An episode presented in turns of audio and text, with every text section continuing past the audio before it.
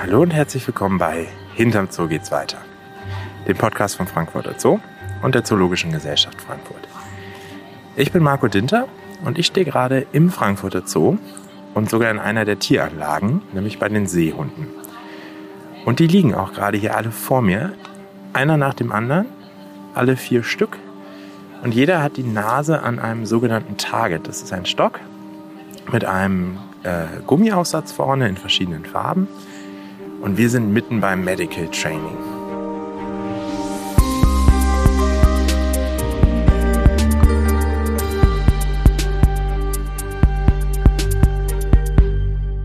Jeder, der schon mal mit seinem Haustier beim Tierarzt war, der kennt das. Hund oder Katze finden die Untersuchungen nicht immer so toll. Und auch meine Leopardgeckos sind keine Riesenfans vom Tierarzt. Im Zoo beschäftigen sich die Tierpflegerinnen und Tierpfleger deswegen regelmäßig damit, die Tiere an solche Untersuchungen zu gewöhnen. Anders ist es bei der ZGF. In den Projektgebieten leben Wildtiere, die möglichst wenig mit den Menschen in Kontakt kommen sollen. Tierärzte kommen nur dann zum Einsatz, wenn besonders bedrohte Tierarten behandelt werden müssen. Wie man den Zootieren die Angst vor dem Tierarzt nimmt, das erzählen uns gleich die Tierpflegerinnen Anka Will und Regina Brinkmann. Und auch, welche Tiere sie dabei ordentlich auf die Geduldsprobe stellen. Danach reisen wir mal wieder zusammen nach Sumatra zur ZGF Dschungelschule. Dort erklärt uns Tierärztin Andani Hantanti, wie sie mit fast wilden Orang-Utans arbeitet. Erstmal geht's jetzt aber zurück auf die Robbenanlage im Frankfurter Zoo.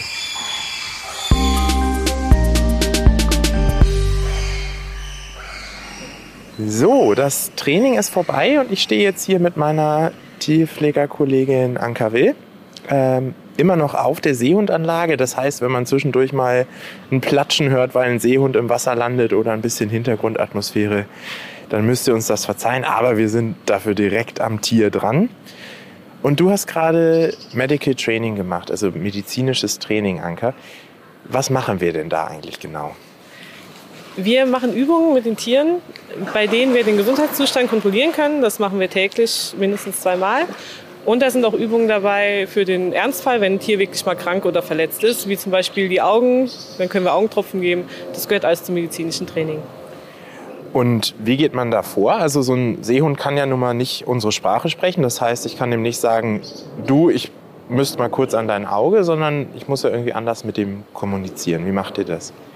wir fangen ganz, ganz klein an. Also so ein Seehund fängt ungefähr mit zwei Monaten an, Fisch zu fressen und da beginnt auch direkt das Training. Meistens können die Seehundkinder das natürlich schon bei den Eltern sehen oder auch bei allen anderen Tieren, die mit dem Becken wohnen. Und dann zeigen wir denen erstmal das Target, die lernen das kennen. Und sobald die mit der Nase das Target berühren, pfeifen wir und geben einen Fisch. Und wenn wir das immer und immer wieder wiederholen, dann merken die oder dann lernen die, dass das was Positives ist, diesen Stock mit der Nase zu berühren.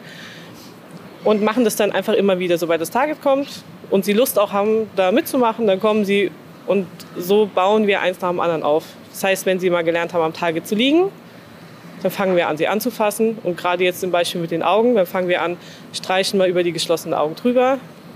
Und dann fangen wir an und sagen das Kommando auf. Und wenn dann zufällig das Auge offen ist, dann pfeifen wir und geben den Fisch. Und so lernen die Schritt für Schritt äh, so eine Übung.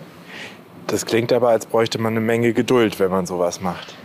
Das ist von Tier zu Tier unterschiedlich. Das hört sich tatsächlich noch viel Arbeit an.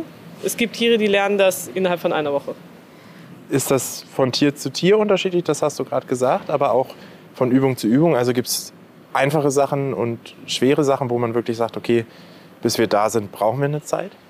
Ja, also das einzelne Tier ist natürlich sehr ausschlaggebend. Wir hatten zum Beispiel auch eine Übung, äh, das hat jetzt mit Medical Training nicht so viel zu tun, aber der Fridolin, unser Seehund, sollte einen Ball werfen aus dem Wasser. Der hat einige Jahre dafür gebraucht. Aber da darf man einfach nicht die Geduld verlieren und meistens ist dann irgendwann gibt es so einen Schnipp und dann haben sie es verstanden und dann funktioniert es auf einmal. Aber man muss einfach immer wieder machen und wir haben ja keinen Druck dahinter, wir haben ja keinen Stress. Und das merken auch die Tiere und dann sind die auch entspannt dabei. Aber warum macht ihr das überhaupt? Also warum macht man so ein Training? Das Medical Training in erster Linie für die Gesundheitskontrolle der Tiere, aber auch ganz wichtiger Punkt ist die Beschäftigung der Tiere. Die leben hier im Zoo, die haben sehr viel Zeit übrig, weil sie zum Beispiel nicht jagen gehen müssen. Der Fisch kommt zweimal am Tag hier mit dem Eimer an. Und damit die nicht langweilig wird hier im Becken, machen wir dieses Training täglich zweimal. Und die machen auch gerne mit. Ja, die machen sehr gerne mit. Also gerade unsere Robben, egal Seehunde, die Seebären auch. Hier bei den Seehunden gibt es einmal den Henry. Der ist manchmal so drauf, damit das, der macht das Training mit und spuckt den Fisch, den er als Belohnung bekommt, wieder aus, weil er eigentlich keinen Hunger hat. Daran merkt man einfach, der kommt, weil er das Training machen möchte, nicht weil er Hunger hat. Kann ich den Henry irgendwie erkennen, wenn ich jetzt als Besucher im Zoo bin? Ähm, ja, der Henry ist einer von den zwei Großen. Mhm. Der eine große hat einen weißen Punkt auf der Stirn, das ist der Fridolin, und das andere ist der Henry. Der ist ein bisschen dunkler auch als der Fridolin. Und welchen Vorteil hat man vom Medical Training, was ja jetzt heutzutage gemacht wird, wie hat man das denn früher gemacht? Also wie sah vor 40 Jahren die Arbeit mit, mit den Tieren aus? Äh, da war das noch ganz anders. Robbentraining ist eines der ältesten Trainings, die es so gibt. Aber auch ganz früher, die Becken waren noch deutlich kleiner früher in den Zoos. Dann wurden die Becken einfach abgelassen und wenn der Seehund irgendwas hatte, wurde das Becken wie gesagt, abgelassen und dann wurde der Seehund gefangen, gegriffen und dann auch festgehalten. Und das ist natürlich ein Riesenstress für das Tier, große Verletzungsgefahr auch für das Tier, natürlich auch für die Menschen, die dabei stehen, um das Fang zu fangen, auch für die Tierärztin oder den Tierarzt, der dann behandeln muss. Und das Medical Training macht es viel einfacher. Hier das Becken ist jetzt mittlerweile viel größer, das mal eben abzulassen dauert einen Tag. Und dann ist das schon viel schöner. Da möchte jemand gerade unsere Aufmerksamkeit. Wer ist das jetzt? Warte, weißer Fleck. Fridolin. Genau. Sehr schön. Ich habe jetzt schon was gelernt Sehr von dem Podcast. ähm, jetzt gerade zum Beispiel wollte Fridolin ja definitiv unsere Aufmerksamkeit und hat so ein bisschen im Wasser rumgeplatscht. Ärgern die euch auch manchmal beim Training oder machen was, was sie eigentlich nicht soll? Ja, das kommt immer wieder vor. Gerade bei Robben, die sind sehr intelligent, die wissen ganz genau, wann sie uns ärgern können und wie. Die Seehunde sind da ein bisschen zurückhaltender als die Seebären, aber da gibt es schon immer wieder Situationen. Aber meistens lachen wir darüber. So richtig ärgern kann man sich über die Tiere nicht, weil man weiß es ja auch, man kennt sie ja auch. Sind Robben jetzt besonders dafür geeignet fürs Training? Ja, Robben sind sehr intelligent. Umso intelligenter ein Tier ist, umso einfacher ist es natürlich, es zu trainieren. Gibt es irgendwelche Tiere, wo du sagst, die sind schwer zu trainieren oder da hatten wir schon Schwierigkeiten, die zu trainieren? Ja, also Robben gehören auch zu den Tieren, die sehr neugierig sind. Mhm. Das heißt, die laufen nicht direkt weg, wenn jemand kommt. Es gibt Tiere, Fluchttiere zum Beispiel, Antilopen, Gazellen, da ist es schon schwieriger. Wenn das Gehirn so gepolt ist, dass es eigentlich heißt, sobald irgendwas auf die zukommt, weg, weil es könnte ein Feind sein, da ist das Training natürlich sehr viel schwieriger. Aber ihr trainiert trotzdem mit Antilopen? Ja, wir trainieren zum Beispiel mit unserem Ducker oder unseren Dukan, das sind ja zwei. Und da war es natürlich sehr viel schwieriger, der Anfang. Also während ein Seehund ungefähr eine Woche braucht, um Target kennenzulernen, haben wir bei unserem männlichen Ducker, dem Volta, zum Beispiel am Anfang, ich glaube ein halbes Jahr, uns einfach jeden Tag auf die Anlage gesetzt, um ihm zu zeigen, wir sind da, wir machen dir nichts, es ist alles gut, dir passiert nichts. Und haben dann irgendwann angefangen, ihm mal Futter hinzuwerfen, dass er merkt, dass wir durchaus was Positives sind. Genau, wer die Ducker nicht kennt, das ist eine Antilopenart aus Zentralafrika. Ähm, die Gelbrückenducker haben wir hier im Frankfurter Zoo. Die sind so, ja, ich möchte sagen, zwischen Knie und Hüft hoch ja. etwa. Und der hatte also, der Walter hatte jedes Mal Angst quasi, sobald jemand reinkam. Da müsstet, musstet ihr erstmal zeigen, ihr seid nichts Schlimmes. Genau, also es war am Anfang auch so, dass wenn er im Stall war und wir sind ins Haus reingekommen, ist er sofort rausgelaufen. Deswegen mussten wir mit dem Training auch erstmal auf der Außenanlage anfangen, weil im Haus war es dann einfach viel zu eng. Das Haus ist ja viel kleiner als die Außenanlage, damit einfach der Abstand zwischen uns und dem Tier groß genug ist, dass er nicht panisch wird. Weil es kann natürlich auch gefährlich werden, wenn er sich zu sehr erschreckt und läuft irgendwo gegen, dann kann das natürlich auch mal zu Verletzungen führen. Und mittlerweile kommt ihr aber näher an ihn ran und er lässt euch an sich ran. Ja, also im Moment oder mittlerweile funktioniert es sehr gut. Wir können ihn zum Beispiel auf eine Waage führen oder auch die Klauen schneiden. Anfassen können wir ihn überall. Also er hatte zum Beispiel auch eine Wunde äh, an der Schulter. Da konnten wir ihn wunderbar behandeln mit Spülen und Salbe und Spray.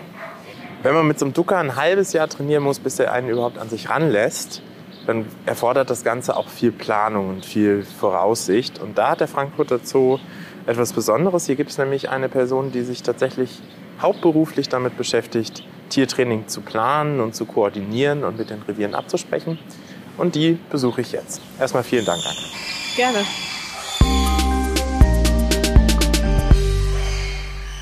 Anka hat mir eben erzählt, dass die Tierpflegerin bei Walter, dem Gelbrückenducker, ein halbes Jahr gebraucht haben, um überhaupt näher an ihn ranzukommen. Das heißt, Medical Training oder generell das Training mit Tieren kann schon eine ganz schön langwierige und zeitaufwendige Sache werden. Zum Glück gibt es meine nächste Interviewpartnerin, die das Ganze ein wenig im Auge behält. Hallo Regina, kannst du dich mal eben unseren Hörerinnen und Hörern vorstellen? Mein Name ist Regina Brinkmann und ich koordiniere hier im Zoo Frankfurt das Enrichment, also die Tierbeschäftigung und auch das medizinische Tiertraining.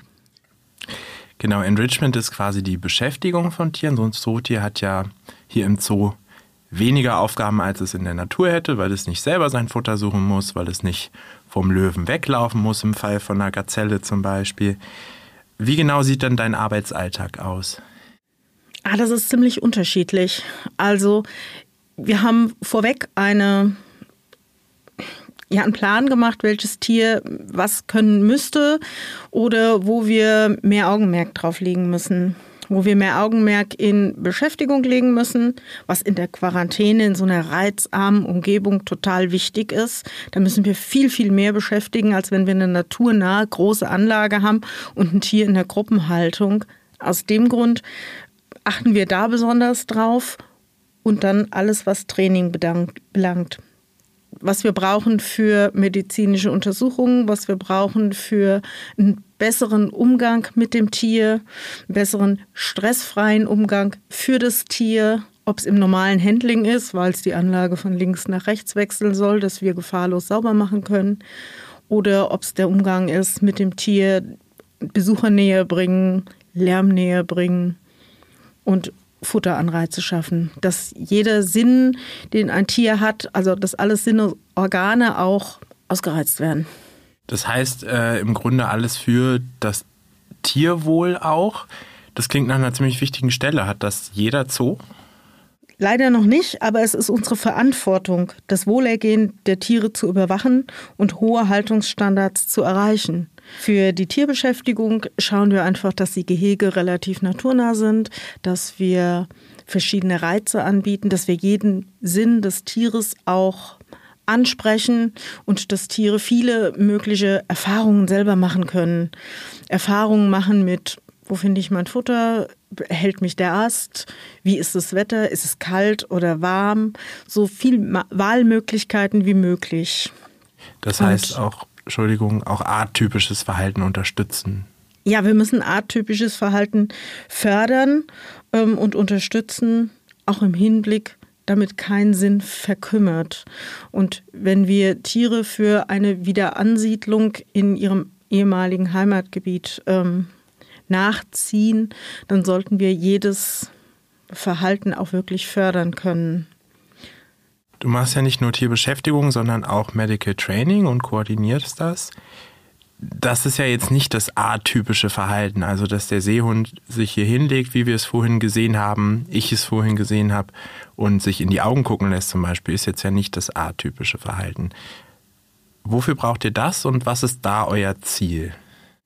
Ja, wir brauchen das ganz klar, damit wir einfach das Wohlergehen des Tieres, das Grundbedürfnis, dass es gesund ist, dass es gut ernährt ist.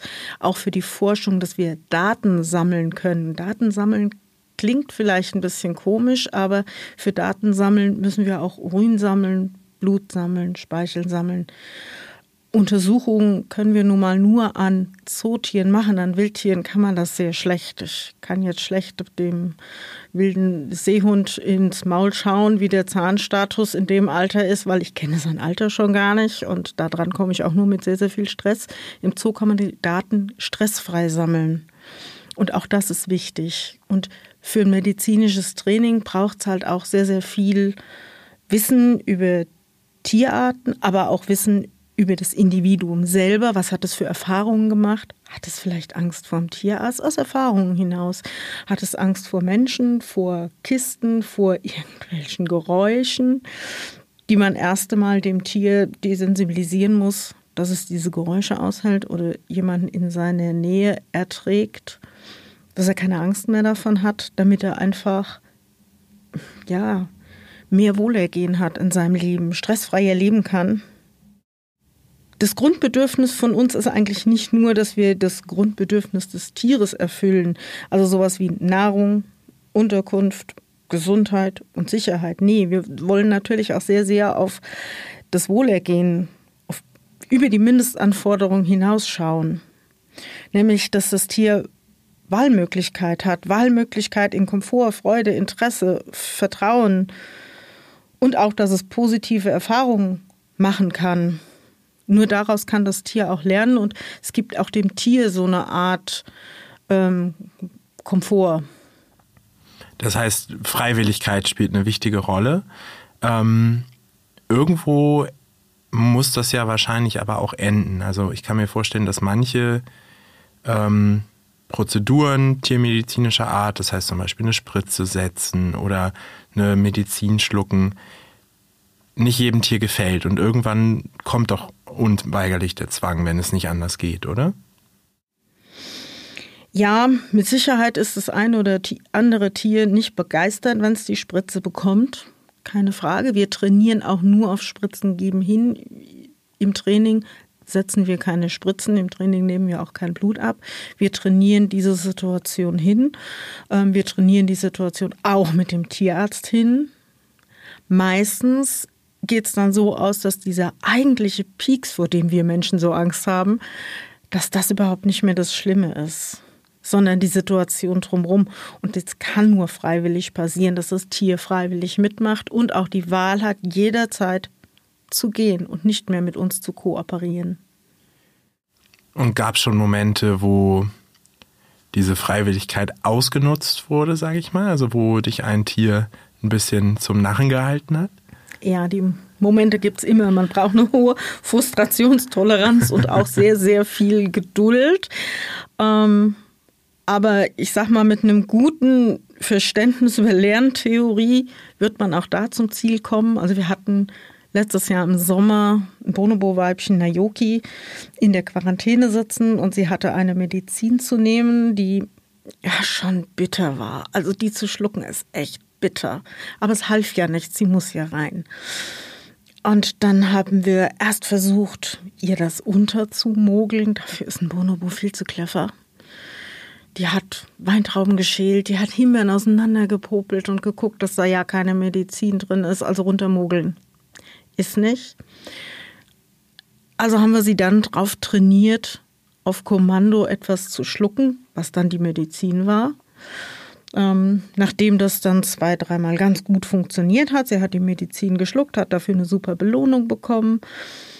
Dann hat sie angefangen, uns auszutricksen. Also sie hat erst aus der Flasche getrunken, da war die Medizin drin, hat einen Schluck genommen, hat eine deutliche Schluckbewegung gemacht, ja, ich habe es dann mein Brückensignal den Klick gemacht und habe sie dafür die Belohnung gegeben und dann hat sie die Medizin ausgespuckt. Also sie war mir ein, Schluck vor, ein ganzes Stück voraus. Also sie wusste genau, okay, Belohnung habe ich in der Hand, jetzt kann ich die Medizin auch ausspucken. Sie hat es vorgetäuscht, das Schlucken. Das ist schon ganz schön clever und wer mal mit Menschenaffen gearbeitet hat, weiß, die sind dann leider viel zu oft einen Schritt voraus. Du hast gerade das Wort Brückensignal genutzt, da würde ich gerne nochmal drauf eingehen, damit ich weiß, was das ist. Ja, ein Brückensignal ist ein Signal, welches Futter ankündigt oder welches den positiven Verstärker. Es muss nicht immer Futter sein, es kann auch ein Graulen sein oder ein Entzug von was Gestresstem sein, dass wir danach gehen, ähm, was das ankündigt. Meistens nehmen wir dazu einen Klicker, so einen Knackfrosch oder eine Pfeife, einfach weil es bei jedem Pfleger gleich klingt und es ein sehr kurzes, präzises Signal ist, was genau einen Moment beschreibt, eine Sekunde, in der das passiert ist, was wir wollen. Genau dieses Verhalten, was wir bestätigen wollen.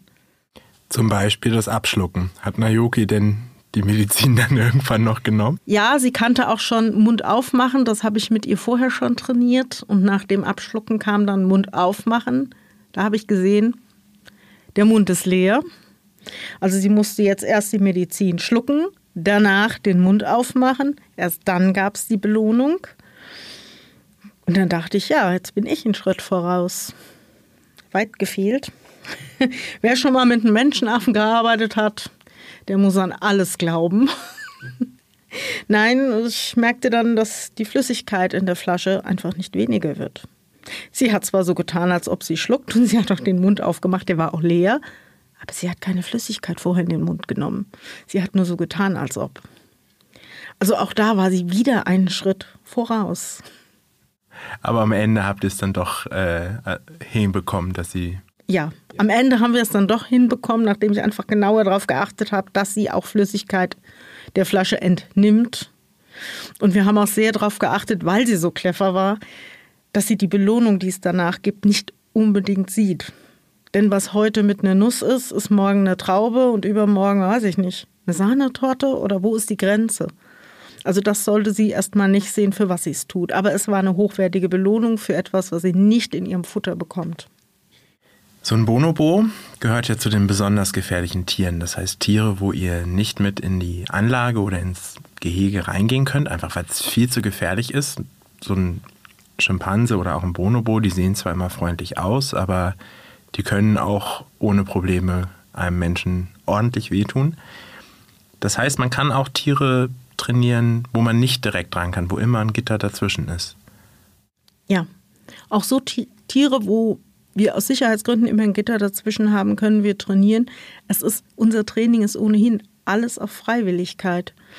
Ich, ja, ich könnte versuchen, den Tiger festzuhalten, dass er da liegt. Ich würde nicht weit kommen. Also wir müssen ihn einfach mit positivem Verhalten, mit verstärken, dass er das tut, was wir wollen, auch mit dem Brückensignal. Das heißt, ihr könnt auch so einem Tiger mal ins Maul schauen, tatsächlich. Tatsächlich können wir das, ja. Es gibt eigentlich im, im Tiertraining gibt es kaum Grenzen. Wenn wir an eine Grenze stoßen, dann ist es A, weil das Tier das körperlich nicht kann. Oder, was noch viel öfter der Fall ist, weil wir einfach nicht in der Lage sind, dem Tier zu erklären, was es tun soll. Es ist, die Giraffe kann ihren Fuß rausstellen, dass wir ähm, eine Klauenpflege machen können an dem Fuß, dass sie das aus dem Gehege unten einfach rausstellt. Das kann es, aber ich muss es auch können, es ihr zu erklären. Und wie kannst du das fördern, dass die Tierpflegerinnen und Tierpfleger das sich besser reinversetzen können quasi in das Tier? Wir haben auch schon hier und da Trainerspiele gemacht. Das eine, das Tier spielt, keiner redet, also wir dem Tier nicht erklären können, was es tun soll, sondern das Ganze nur über Klicker oder Pfeife und Belohnung machen und uns dann eine Aufgabe ausdenken, was der Pfleger, der jetzt das Tier ist, erfüllen muss. Also er soll hier vorne die Wasserflasche aufdrehen, soll er draus trinken, soll sie wieder hinstellen. Oder er soll sich ein Glas Wasser einschenken. Und da wird er dann so Stück für Stück mit dem Verstärker, mit unserem Klicker dahin geführt. Und damit der Pfleger, also der, der das klickert, der lernt viel, weil das Tier Antwort geben kann. Das Tier kann Feedback geben. Also an dem Punkt war ich verwirrt. An dem Punkt wusste ich nicht mehr, was du von mir wolltest, weil das Klick falsch kam, zu spät kam, die Belohnung nicht kam. Und das Tier merkt es, also der Pfleger Tier merkt es nämlich genauso, wie verwirrt es manchmal ist, wie verwirrt sein Tier sonst ist, wenn das so falsch kommt. Diese Erfahrung, die beide Seiten machen, ist enorm wichtig. Und was für Belohnung kriegt ein Tierpfleger, wenn er beim Training gut mitmacht? Ja, das geht auch meistens über Futterbelohnung. Aber auch da ist es individuell unterschiedlich. Ob Mensch oder Tier, mit der passenden Belohnung ist medizinisches Training gar kein Problem. Trotzdem ist viel Geduld gefragt, das Vertrauen zwischen den Tierärzten, Pflegern und den Tieren aufzubauen. Mit Regina Brinkmann hat der Frankfurter Zoo jemanden, der sich systematisch um dieses Vertrauensverhältnis und generell das medizinische Training kümmert. Und sogar dafür sorgt, dass Bonobo Naoki ihre bittere Medizin schluckt. Geduld und Vertrauen sind auch in der medizinischen Arbeit mit Tieren in der Wildnis notwendig. Wie dort die Tiere behandelt werden können und dabei trotzdem noch möglichst wild bleiben, das erklärt uns meine Kollegin und Tierärztin Andani Hartanti. Hallo Andani, stell dich doch einfach unseren Hörern kurz mal vor. Hello, my name is Andani Vidyahartanti. You can call me Hallo, mein Name ist Andani Vidyahartanti, aber du kannst mich Danny nennen. Ich arbeite seit 2015 als Tierärztin für die ZGF. Ich habe hier auch in der Öffentlichkeitsarbeit in 2017 gearbeitet, aber jetzt bin ich die Managerin des Sumatran Orangutan Conservation Program der ZGF. Wir haben unser Interview ja ein wenig verschieben müssen, weil im Moment einige Orang-Utans krank sind und du zu ihnen in die Dschungelschule reisen musstest. Solange die Tiere in der Dschungelschule leben, kümmerst du dich also um deren medizinische Versorgung. Yes, we take care of them. So uh, I have a friend also, uh, the junior. Genau, wir kümmern uns um sie. Zusammen mit der Junior-Veterinärin sorgen wir dafür, dass alle Orang-Utans in guter physischer Verfassung sind. Das heißt, wir machen regelmäßig Untersuchungen. Und wenn ein neuer Orang-Utan bei uns eintrifft, gibt es einen großen medizinischen Check-up. Wir senden Proben ins Labor und wenn die Ergebnisse in Ordnung sind, kommen die Tiere in die Auffangstation. Wenn die Tiere krank sind, werden sie versorgt und wir machen auch Prophylaxe mit Vitaminen. Bevor wir jetzt weitermachen, müssen wir vielleicht noch einmal kurz erklären, was genau in der Dschungelschule passiert. Dort kommen Orang-Utans hin, die vorher in Gefangenschaft gelebt haben und werden trainiert, um wieder in Freiheit leben zu können. Unser Ziel ist es, dort in dem Gebiet eine sich selbst erhaltene Orang-Utan-Population zu etablieren. Das heißt, da zählt wirklich jedes Tier. Und da muss Andani natürlich sicherstellen, dass die Orang-Utans wieder gesund die Schule und die Station verlassen. Und darum kümmert sie sich zusammen mit ihren Kollegen. Dani, wenn ein Orang-Utan eintrifft in, auf der Station, welche Krankheiten werden denn da untersucht?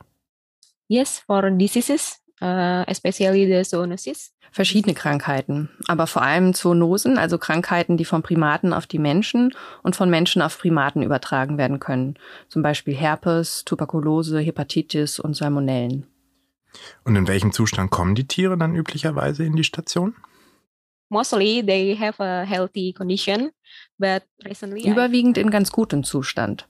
Aber vor kurzem kam ein Baby mit einer Lungenentzündung. Das mussten wir natürlich erstmal behandeln. Wie muss ich mir denn die Situation in der Station vorstellen? Hast du da eine voll eingerichtete Praxis? we have clinic also inside the center also, but it's not Wir haben in der Station im Regenwald eine kleine Praxis, aber keine großen technischen Geräte wie ein Röntgengerät.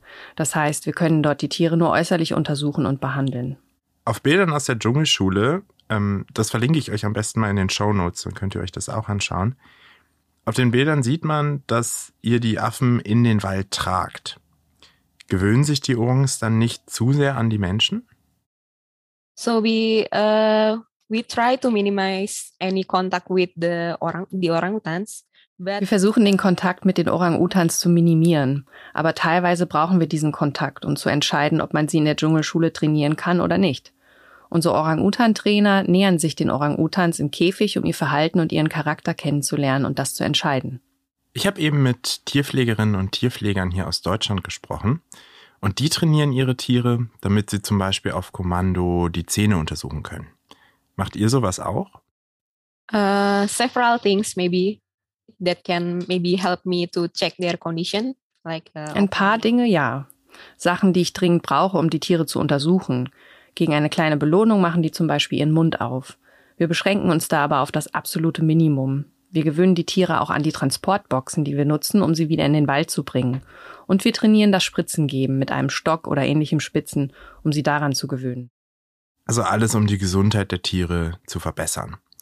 Warum trainiert ihr die auf Kisten? Wäre es nicht einfacher, sie einfach in Narkose zu versetzen? yes, because uh, we have uh, we need to wait them Um sie in. Narkose zu legen, müssen wir erst ihr genaues Gewicht kennen. Außerdem ist es nicht so gut, ihnen vor der Freilassung zu viele Medikamente zu geben. Deswegen locken wir sie mit Futter in die Boxen und so gehen sie ohne Narkose rein. Dann machen wir die Box zu und wir können sie zum Ort der Freilassung bringen. Das ist einfacher und vor allem sicherer für die Orang-Utans. Und sobald sie dann freigelassen wurden, sind sie komplett auf sich alleine gestellt. Yes. Uh, when they they are released in the release site, so we don't give many. Ja. Wenn sie in der Release-Zeit sind, versuchen wir die Interaktion gering zu halten. Wir locken sie nur manchmal zu Fruchtbäumen oder geben ihnen unterstützende Nahrung, wenn das notwendig ist. Und was passiert, wenn ihr mitbekommt, dass ein Orang-Utan wirklich verletzt ist, also zum Beispiel durch eine Schlingfalle oder ähnliches? So when they are injured, we try to lure them to approach us. Wenn sie verletzt sind, versuchen wir sie mit Honig oder Fruchtsäften anzulocken. Manchmal kommen sie sogar zu uns, um nach Hilfe zu fragen und klettern zu uns auf den Boden. Einige Orang-Utans sind aber komplett wild und wir müssen sie mit dem Blasrohr betäuben. Ist dir irgendein Patient mal besonders im Gedächtnis geblieben? Uh, we have a case in mother and infant orangutans. It was a case of salmonellosis, it's kind of a bacterial infection. Wir hatten mal eine Salmonelleninfektion bei einem Weibchen und ihrem Jungtier. Sie waren schon drei Monate in Freiheit, aber plötzlich hat sie sehr abgenommen und war ziemlich dehydriert. Sie konnte sich kaum noch bewegen, das Baby hat die ganze Zeit geschrien. Wir haben sie vom Baum gelockt und haben ihr etwas zu trinken gegeben. Ich habe sie mir angesehen und wir haben beschlossen, sie aus dem Wald zu evakuieren. Ihr Zustand war zu schlecht. Wie schafft ihr es denn, dass sich die Orang-Utans nicht an Menschen gewöhnen? We have many orangutans with different background. So Wir haben viele Orang-Utans mit unterschiedlichen Lebensläufen. Viele von ihnen wurden als Haustiere gehalten. Das heißt, sie sind an Menschen gewöhnt und wir müssen ihnen beibringen, die Nähe zu Menschen aufzugeben. Das ist manchmal schwierig, aber wir versuchen es, soweit es geht, den Orang-Utans wieder ihre natürliche Lebensweise anzutrainieren. Gab es auch mal einen ganz besonders interessanten oder vielleicht auch aufregenden Fall? Yes, I think the the same case in the mother and baby orangutan that I told you before. Ja, der Fall mit der Mutter und dem Jungtier, von dem ich eben gesprochen habe. Das war in der Regenzeit und die Flüsse waren alle geflutet, als wir sie aus dem Wald holen wollten. Also haben wir aus Holzstämmen ein Floß gebaut und darauf die Kiste transportiert. Wir Menschen mussten schwimmen und ich habe beim Schwimmen den Orang-Utan behandelt und auch Injektionen gegeben. Das Auto war auch kaputt und wir mussten wirklich gegen die Zeit arbeiten, um ihr Leben zu retten. Das war ziemlich harte Arbeit.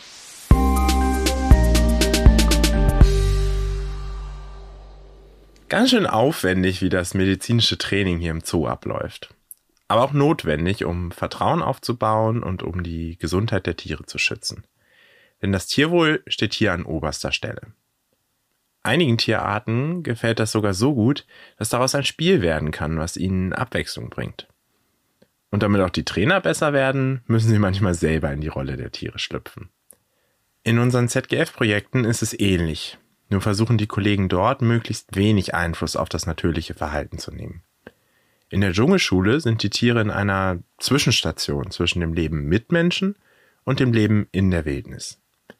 Hier werden einige Handgriffe trainiert, um den Tieren zusätzliche Medikationen, zum Beispiel für Transporte, zu ersparen. Aber sonst versuchen die Kollegen, möglichst unsichtbar zu bleiben.